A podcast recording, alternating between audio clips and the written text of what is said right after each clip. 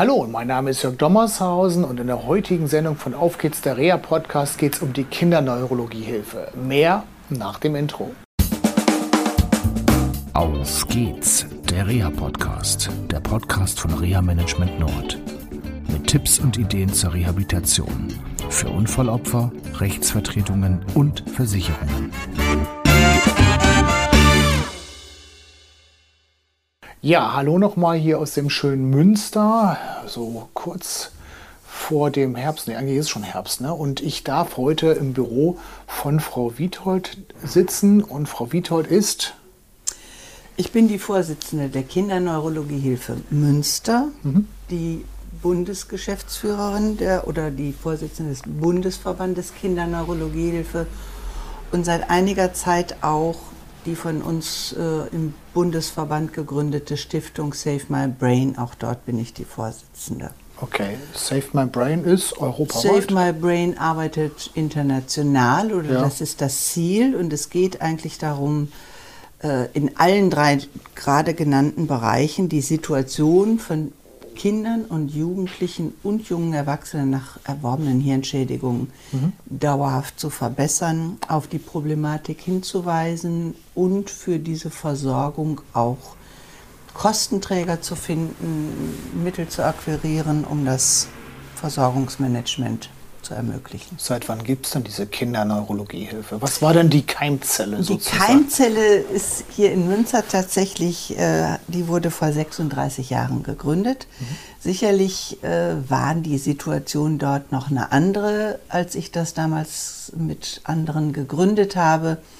Hätte ich mir allerdings nicht vorstellen können, dass ich nach, 63, ach, nach 36 Jahren immer noch an der gleichen Schraube drehen muss und immer noch nicht eine befriedigende Situation für diese Kinder entdecke. Mhm. Warum gerade Kinder und Jugendliche und junge Heranwachsende? Nun ja, die Situation bei Kindern, Jugendlichen und jungen Erwachsenen ist noch komplexer als bei Erwachsenen selbst. Erwachsene nach einer nach einem Unfall, nach einer erworbenen Hirnschädigung ähm, machen es schneller möglich, dem Betrachter zu zeigen, guck mal, das kann er nicht mehr. Bei Kindern ist das überhaupt nicht möglich. Bei Kindern müssen sie die Entwicklungsschritte im Auge behalten. Sie müssen gucken, hat das Kind überhaupt die Chance nach so einem Ereignis, die ähm, nächsten Entwicklungsschritte folgerichtig überhaupt äh, durchzuleben und sich dahingehend zu entwickeln. Das können sie nicht sehen und das Ganze ist ein Thema, finde ich, ähm, man sieht es nicht. Man sieht es ihnen nicht an. Ja. Und äh, mein Credo in diesem Zusammenhang ist immer, man guckt letztendlich auf die Familie, man pädagogisiert das Thema, ohne dass man an, tatsächlich auf die Hirnfunktionsstörungen schaut, die durch so ein Ereignis passieren. Im Vorgespräch hatten wir einen praktischen Fall von mir. Vor kurzem war ich mit einer Mitarbeiterin ja vom Aphasiezentrum mhm. Fechter, die dort äh, sechs Stunden Videodokumentation und Diagnostik gemacht haben äh, in einer Schule. Ich sage jetzt mal nicht die Stadt äh, gewesen. Und wir haben dann halt mit einer Sozialpädagogin und ähm, zwei Lehrkräften gesprochen, der Mutter. Und ähm, die Mutter hatte auch einen gewissen Reifeprozess mitgemacht, aber sie versteht jetzt mittlerweile, was bei ihrem Sohn los ist. Das war halt nicht immer so gewesen, aber sie sagt jetzt, oh, ich beobachte das und das und das und das passt auch total gut mit den Diagnostikergebnissen. Was ich schade fand, und Sie sprachen gerade vom Pädagogisieren, ähm, ist letztendlich, dass die Lehrer gar nicht bereit waren, das aufzunehmen. Die haben mhm. gesagt, okay, ähm, ja, wir beobachten das hier teilweise, aber so richtig interessieren tut uns das nicht. Hm, wir hatten dann äh, von einem ähm, Neuropsychologen, der sich auf Kinder spezialisiert hat, die Empfehlung, auch über bestimmte Arten des Nachteilsausgleichs nachzudenken. Und ähm, auch da ist man überhaupt nicht drauf eingegangen. Also man hat da so richtig angefangen zu sagen, so, das ist jetzt unser Katalog und kein links und kein rechts. Und mhm. das halte ich für die Teilhabe für schwierig. Ja, da da bin ich völlig auf Ihrer Seite. Aber ähm, das Problem ist ja, ich will es jetzt den Lehrern gar nicht verdenken, weil die Lehrer haben überhaupt nicht die Chance, auf diese Themen hinzuweisen. Mhm. Ähm, gucken Sie doch mal, Sie, Herr Dommershausen, sind sehr in diesem Thema unterwegs, so wie wir oder ich seit 36 Jahren. Wie viel verstehen denn von dem, was Sie erzählen in Workshops oder so, um was es wirklich geht? Ich kann mich zum Beispiel an eine Veranstaltung erinnern vor einigen Jahren, die wir gemeinsam gemacht Genau. haben, wo Sie mich eingeladen haben. Es waren Versicherer vor Ort, Ja. die den Wunsch hatten, wann können wir so einen Fall abschließen und die wünschten sich von mir, dass ich sage nach zwei Jahren. Ja. Das ist aber nicht. Ich musste denen sagen, eigentlich gar nicht. Erst nach erfolgtem Eintritt in den Beruf. Das sagen Sie mal jemandem, der ein fünfjähriges Kind in der Versicherungskartei jetzt ähm, eigentlich abzuwickeln hat auf äh, gut Deutsch. Hm, Der wird blass und sagt, Sie haben ja wohl einen Vogel, Frau Wiethold. Aber das ist so, die ganzen Entwicklungsschritte müssen gemacht werden. Und ob das tatsächlich gelingt, sehen Sie erst, wenn dieserjenige im Berufsleben angekommen ist und da auch adäquat seine Leistung erbringen kann. Ich Genau. habe Und Ehen von einem Patienten berichtet, der sich gerade hier gemeldet hat. Der war vor vielen, vielen, vor über 20 Jahren bei uns. Der ist jetzt Anfang 40 und kommt überhaupt nicht zurecht. Er hat die typischen Problem, Probleme, Konzentrationsstörungen, Antriebsstörungen.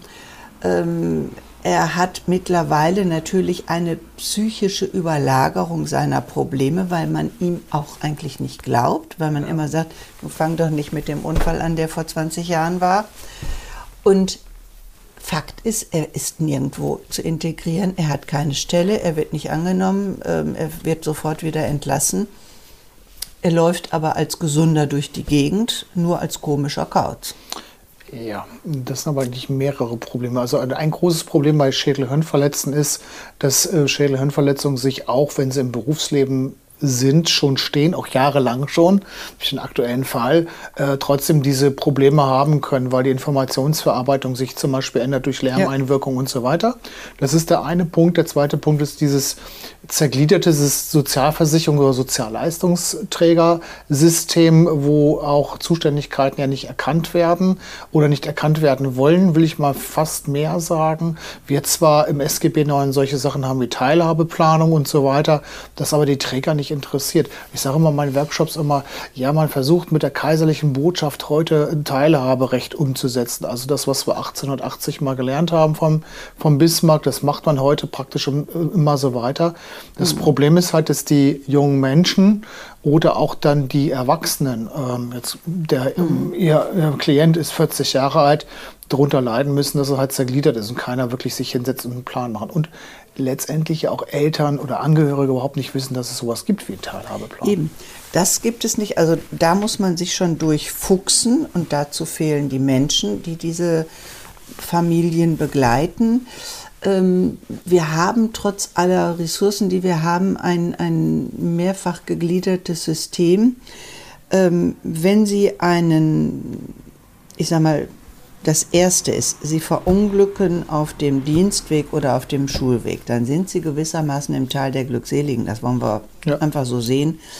Ähm, da haben Sie einen Anspruch auf Begleitung durch die gesetzlichen Unfallkassen und die gucken hin. Ich will das jetzt nicht verallgemeinern, da gibt es sicherlich auch so und so Situationen, aber erstmal, da ist die Gesetzeslage ganz klar gegeben und Sie haben Anspruch. Dann kommen, haben wir die zweite Situation, jetzt spreche ich von Kindern immer wieder, Ja. ähm, die verunglücken und es gibt einen Unfallgegner. Ja. Dann kommt schon die Frage, wann können wir diesen Fall denn abschließen? Und ich Genau. sage, gar nicht. Dann sind die schon mit mir nicht mehr zufrieden. Und das Dritte ist, der Kostenträger ganz normal die Krankenkasse als Kostenträger, egal welche Krankenkasse wir nehmen. 80 Prozent der Kinder verunglücken in ihrer Freizeit und zuständig ist die Krankenkasse. Und es gibt eine ganz klare Beobachtung. Der Kostenträger Krankenkasse macht so viel wie nötig. Und der Kostenträger gesetzliche Unfallversicherung macht so viel wie möglich. Dazwischen gibt es einen riesen Bereich an qualitativen Unterschieden. Definitiv. Und das haben wir in Deutschland so, das haben wir auch woanders, aber das müssen wir wissen und da dürfen wir nicht weggucken.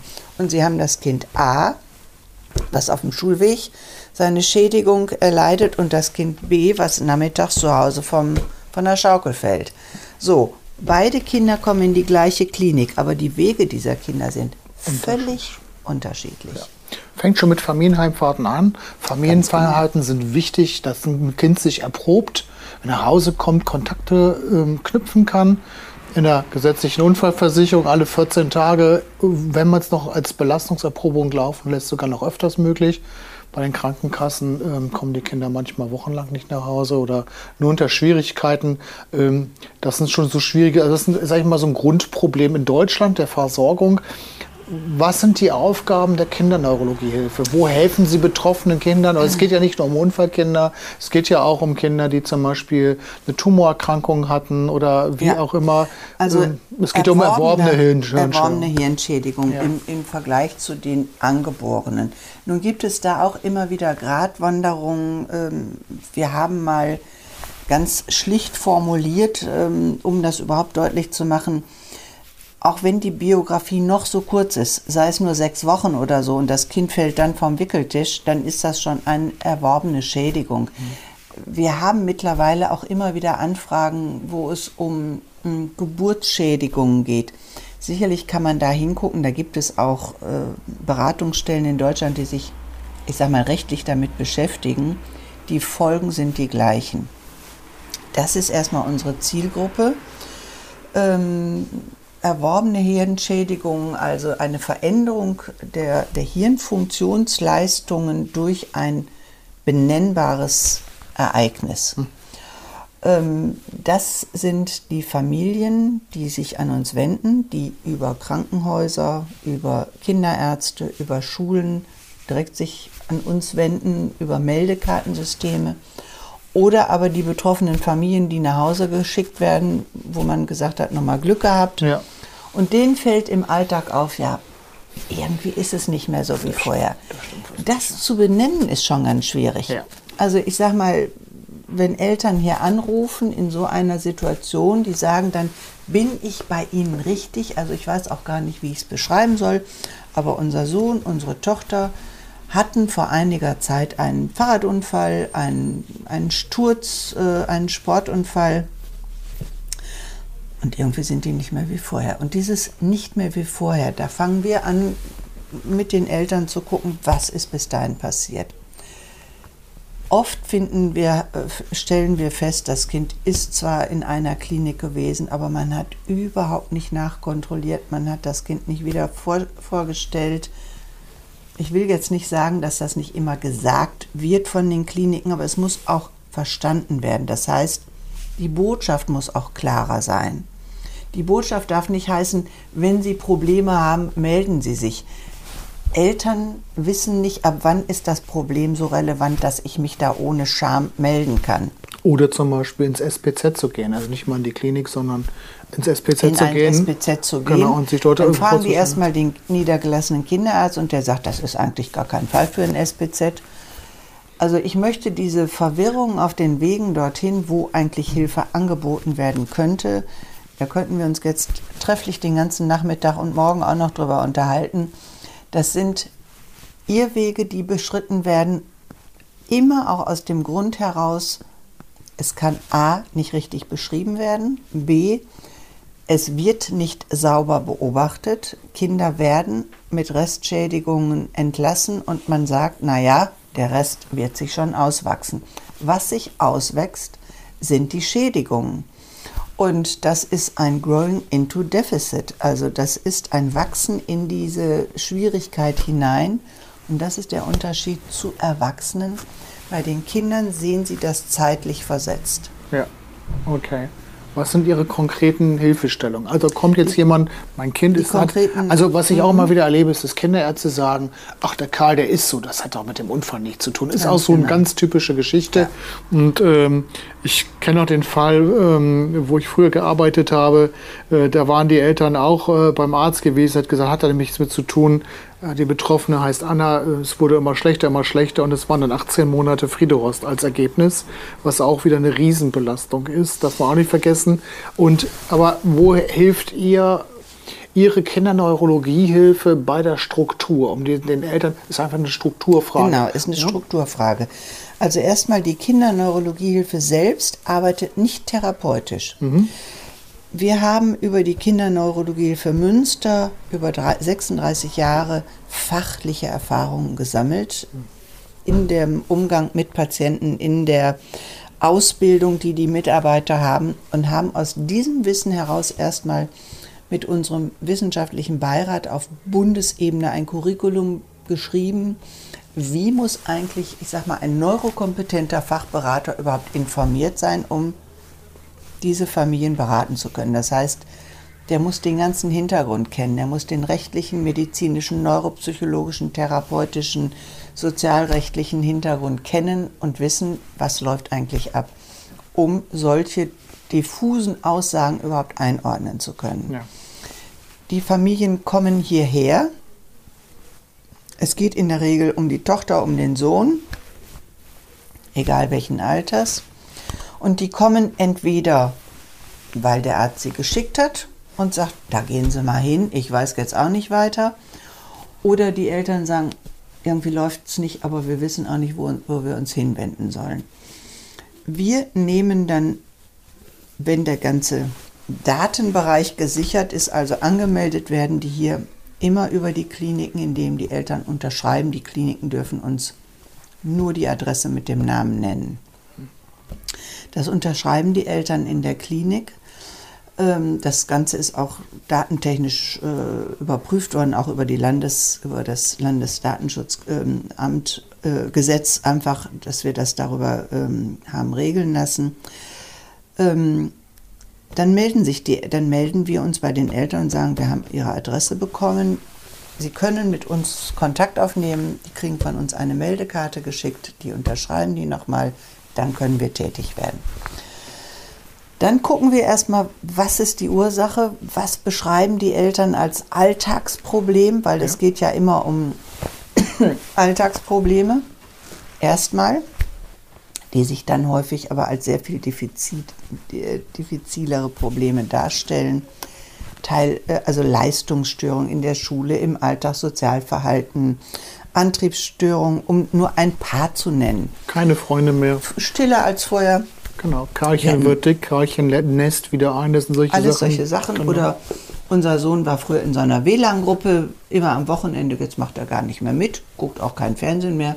Sagt, unser Kinderarzt hat der Unfall ja was Gutes gehabt. Mhm. Nicht hinzugucken, warum meidet der Junge das plötzlich? So, da machen wir erstmal einen, eine Recherche mit den Eltern und gucken uns die Ist-Situation an und gucken auch, was ist bislang passiert. Ganz häufig stellen wir fest, dass niemals neuropsychologisch hingeguckt wurde. Dass vielleicht, wenn einer sagt, mein Gott, jetzt sind Sie schon zum dritten Mal hier, dann machen wir jetzt einfach mal Ergo oder Krankengymnastik Wieso Psychologie? Man kann auch zum Kinder, also Entschuldigung, können, aber, aber, das genau. höre ich immer wieder, ja, dass Psychologie und, und Neuropsychologie, ja genau, es geht also wirklich, man kann, also es wird überhaupt diese Schere wird nicht verstanden, dass das eine mit dem anderen vielleicht was, aber überhaupt nichts zu tun. hat. Das eine hat Kognition, das andere ist Problembewältigung. Das Ganz sind verschiedene genau. Geschichten. Das sind zwei verschiedene, zwei verschiedene Ansätze, die genau. man sicherlich hinterher auch braucht Klar. und die man zusammenbringen muss. Aber das System ist vorher hinzugucken, was sind die Ursachen dieser Funktionsstörung. Und die erstmal benennen. Wir haben hier eine Funktionsstörung. Das Kind ist nicht faul, die Eltern sind nicht überfordert. In einem Fall, ähm, also Sie können sich vorstellen, nach 36 Jahren kann ich überhaupt nicht aufhören, hier Beispiele zu mhm. bringen. Mhm. Ähm, wurde der Mutter tatsächlich von dem Versicherer empfohlen, äh, autogenes Training zu machen für sich, damit sie nicht so auf dieses Kind fokussiert ist. Okay. Mich ruft eine Mutter vor, ich sag mal, vor einem halben Jahr an. Das Kind hatte auf dem Schulhof einen schweren Sturz, war kurzzeitig somnolent, also nicht ansprechbar, war äh, desorientiert, hatte nachhaltig Kopfschmerzen, hatte nachhaltig, ich sag mal, einige Alltagsprobleme nicht so gravierend, dass man jetzt sagen würde, meine Güte, der hat ja richtig Probleme, sondern der war einfach nur auffällig. Drei Ärzte und Kindertherapeuten haben sich mit diesem Kind schon beschäftigt. Und alle drei haben aus unterschiedlichen Blickwinkeln auf dieses Kind geguckt. Der eine hat ganz schnell festgestellt, das Kind kommt aus einem schwierigen Umfeld. Der nächste sagt, naja, der war vorher auch schon keine Leuchte. Ja. Der dritte gucken sich doch die Geschwister an. Fakt war, dass einer dann der Mutter gesagt hat, wissen Sie was, Sie sind jetzt zum x-ten Male bei mir in der Praxis, haben sich mal meine Praxis angeguckt. Ich habe ganz andere Sachen hier zu bewältigen. Ich empfehle Ihnen jetzt Folgendes. Immer wenn Ihr Sohn Ihnen sagt, dass er Kopfschmerzen hat, wechseln Sie das Thema. Aha. Der will nur auf sich aufmerksam machen.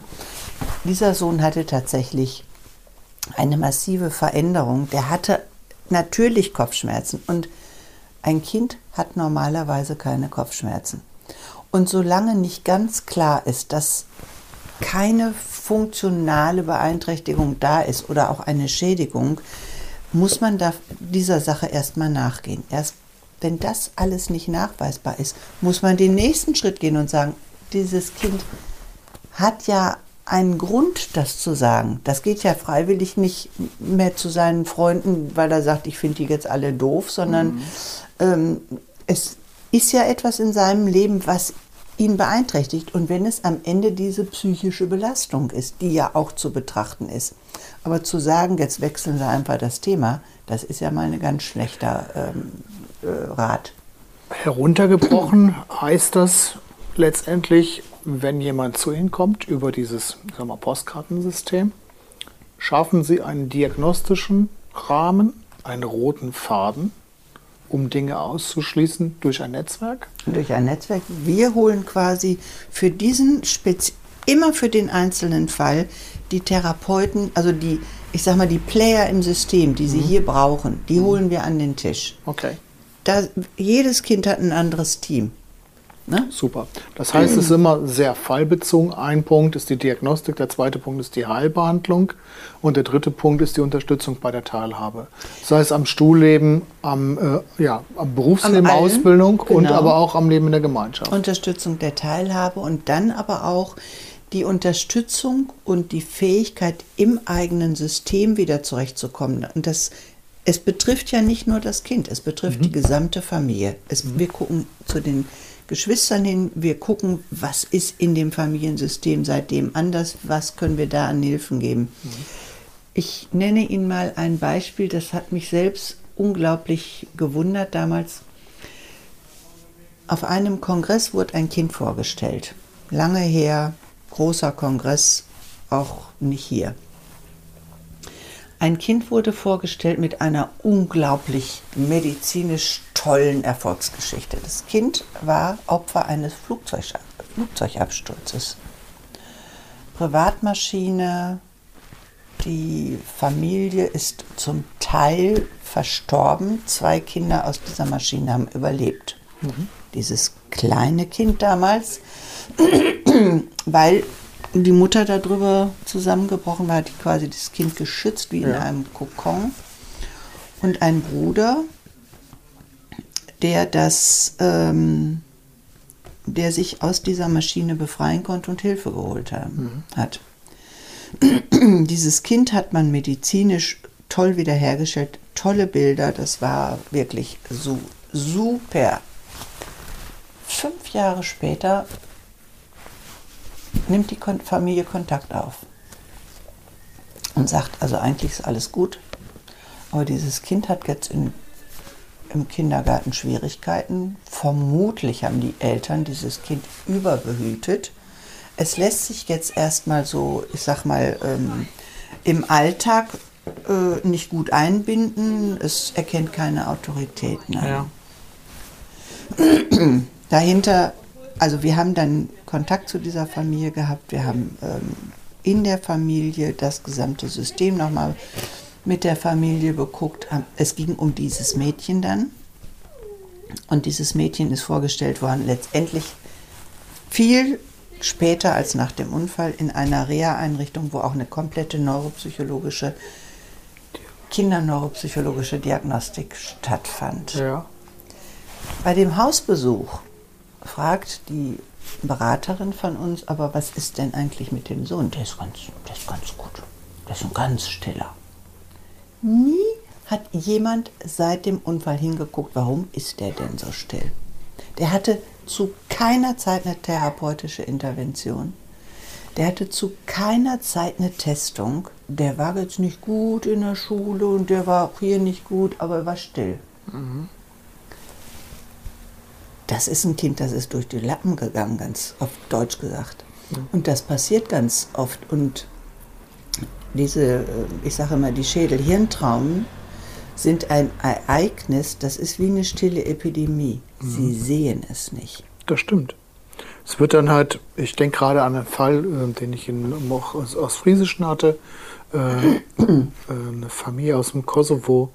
Ähm, ja, der Betroffene konnte wieder, ich darf jetzt keinen Namen nennen wegen Datenschutz, aber konnte wieder sprechen, äh, hüpfen, laufen, ist in einem holländischen Krankenhaus begleitet worden, kam nach Hause, ging in die Schule und ist in einem Klassenverband in einer Oberschule gewesen von 30 Personen, 30 Schülerinnen und Schüler. Der, der, der Lehrer hat gar nicht geachtet und Anlässlich eines Gespräches, da ging es um dessen Mutter, sagte der Vater, der ist total aggressiv geworden, der rastet immer aus und so weiter. Und wir haben dann eine neuropsychologische Diagnostik für junge, junge Menschen gemacht. Die hat damals Ralf Heindorf gemacht, der ist ja auch im Reha-Podcast bekannt. Und siehe da, er hatte schon massive Probleme, hat dann eine Reha bekommen und er war dann auf einmal der beste Schüler in der Klasse. Ist auch wieder aufgefallen durch gute Leistung. Mhm. Ähm, auch da nochmal so, wenn man das vernünftig macht, dann ja. kann es auch ein Vorteil für die Jugendlichen sein. Okay, vielen, vielen Dank fürs Gespräch. Gerne. Okay. Gerne. Tschüss. Gut, tschüss. Tschüss. tschüss. Das war eine Folge von Auf geht's, der Reha-Podcast, eine Produktion von Reha Management Nord. Weitere Informationen über uns finden Sie im Internet unter www.rehamanagement-nord.de.